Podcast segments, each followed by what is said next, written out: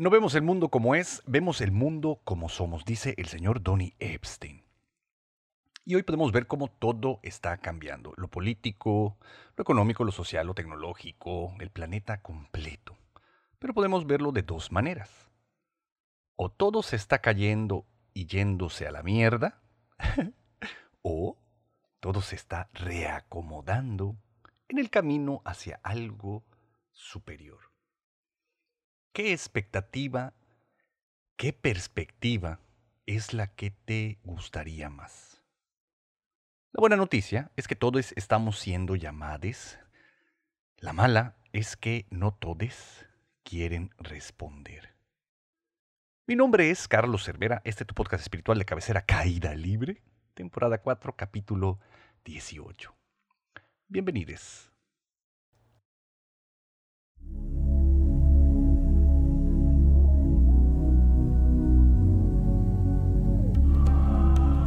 Bienvenidos todos a su podcast espiritual de cabecera, donde en medida de lo posible compartimos las enseñanzas, las experiencias y el acompañamiento de manera espontánea, en caída libre.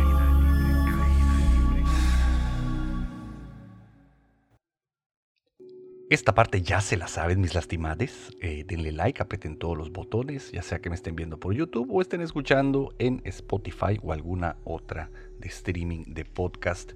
Entren a mi página web, síganme en mis redes sociales. Vamos a continuar intimando, mis queridísimos y lastimades amigues. Y en medida de lo posible, pues patrocínenme en Patreon eh, para poder eh, generando más fiesta y diversión para propios y extraños. Amigues, somos luz. Respiramos luz, comemos luz y proyectamos luz. ¿Cuánta? Bueno, eso depende de qué tan abiertos estemos hacia la luz. Por supuesto, es la misma luz la que ha estado buscando abrirse camino a través de ti por medio de todas las experiencias de vida que has tenido. Mientras más dolorosas estas experiencias, más potencial de abrirse paso. Todas las personas espirituales que conozco son el resultado de un enorme sufrimiento y es súper entendible. También es mi caso, porque la luz al abrirse paso desbarata el ego. A través del ego es de donde se abre paso.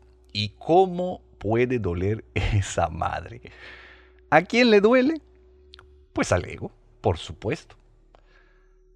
Pero ¿qué pasaría si nuestro ego se rompiera completamente? La luz brillaría a través de nosotros, revelando la realidad. ¿Cuál realidad? De que somos uno. En este hermoso cuerpo de príncipe que ven, cada una de las células trabajan pues, para la evolución de este colectivo, llamado cuerpa de chino. Cada una hace su chamba para nutrir al resto y me parece bellísimo. ¿Por qué? En el momento en que una de estas células deja de trabajar para el resto, mi cuerpo se enferma. Incluso podría hasta morir muy chido y todo. Pero ¿dónde nos encontramos parades en este momento? La verdad es que nos la pasamos huyendo del dolor. Enfocados casi todo el tiempo en satisfacer nuestros propios objetivos, nuestros propios deseos y todo en la búsqueda de poder sentirnos suficientes, para sentirnos valiosos y merecedores. Todo el tiempo lo estoy viendo por todas partes en las redes sociales, como incluso ya, ya está estos posts, ¿no? De que no es que esté bien o que esté mal, todo sigue siendo enormemente neutro, pero veo cómo seguimos atorados en los albores de nuestro camino espiritual, huyendo del sufrimiento. ¿Saben qué es lo más culero de todo? Que nunca nos vamos a sentir suficientes ni merecedores. Y escúchenlo bien, nunca nos vamos a sentir suficientes ni merecedores. Y observa tu vida. Has intentado de todo y sin importar cuánta variedad, cuántos logros, cuántos placeres, sigues regresando a esa misma sensación. No eres suficiente. Y por supuesto que no lo eres. Nunca lo serás. Porque somos células del cuerpo divino de Dios, de un cuerpo mucho más grande y poderoso. Y mientras continuemos queriendo ver únicamente por nosotros mismos, jamás podremos sentirnos suficientes. Y continuaremos enfermando el resto del cuerpo al que pertenecemos. Tu sufrimiento tiene que ver con tu incapacidad de llenar un rol. Ser esposo, ser padre, ser hije, ser jefe, hermane, maestre, mexicane, ciudadane, hombre, mujer, etc. ¿Y cuál es la solución para todo esto?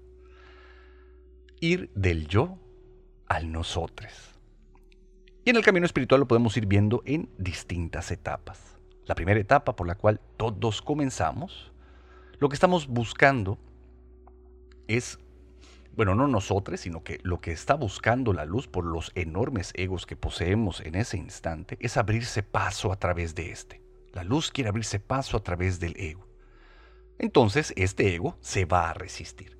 Se va a resistir enorme, enormemente. Porque todo lo que ha nacido quiere continuar viviendo, como dice Sri Bhagavan.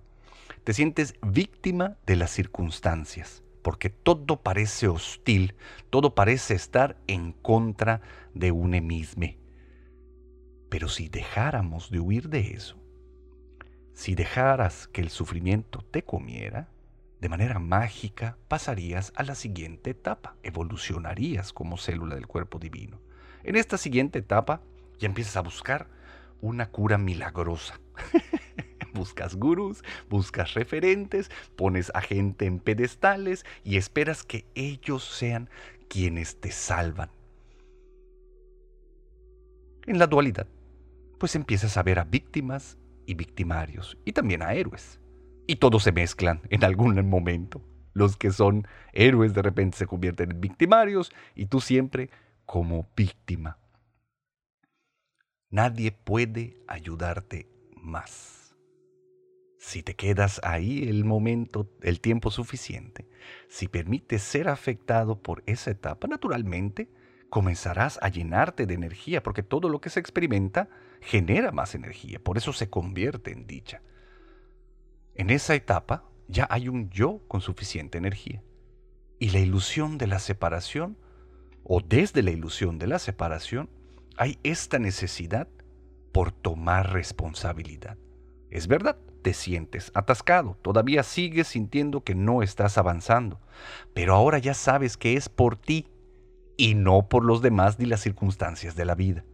Entonces, por muchos que le quieras cambiar, por mucho que quieras mejorar, por mucho que quieras el self-improvement, sigues viéndote atascado. Entonces empiezas a celebrar ese atascamiento soy la persona más atascada de este mundo.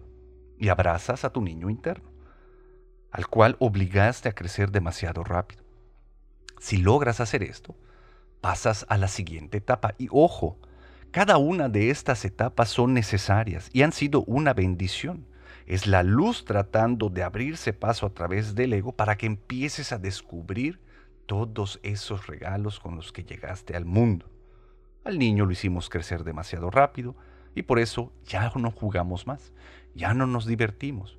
Si permites abrazar a ese niño y ya ahora como adulto te permites jugar y divertirte tomando responsabilidad de tu propio papel en este plano, créeme que pasarás a la siguiente etapa. Este yo, con la suficiente energía, empieza a decir suficiente con esto ya estoy hasta la madre de lo mismo. ¿De lo mismo que? De los roles que me han impuesto la cultura y la mente. Y que todo empieza a, dar, a, mostrarse como la ilusión que es, como una historia. ¿Quién te dijo que es ser padre? ¿Cómo? ¿Quién te dijo que es ser un buen padre o un mal padre o una pareja o un todos los constructos morales y culturales dentro de nosotros, los cuales hemos tratado de alcanzar y superar para sentirnos suficientes, te das cuenta de que solo era un juego, porque ya abrazaste a ese niño. Entonces te empiezas a divertir y tiras todos esos roles. Por lo tanto, pasas a la siguiente etapa, cuando tu verdadero ser comienza a despertar, porque tu ego ha estado rompiéndose poco a poco con los avatares de la vida, la luz buscando abrirse paso a través de este. Entonces, desde ahí, empiezas a ver una nueva realidad. Te preparas para lo que viene. No sabes qué es, pero sabes que algo enorme se acerca.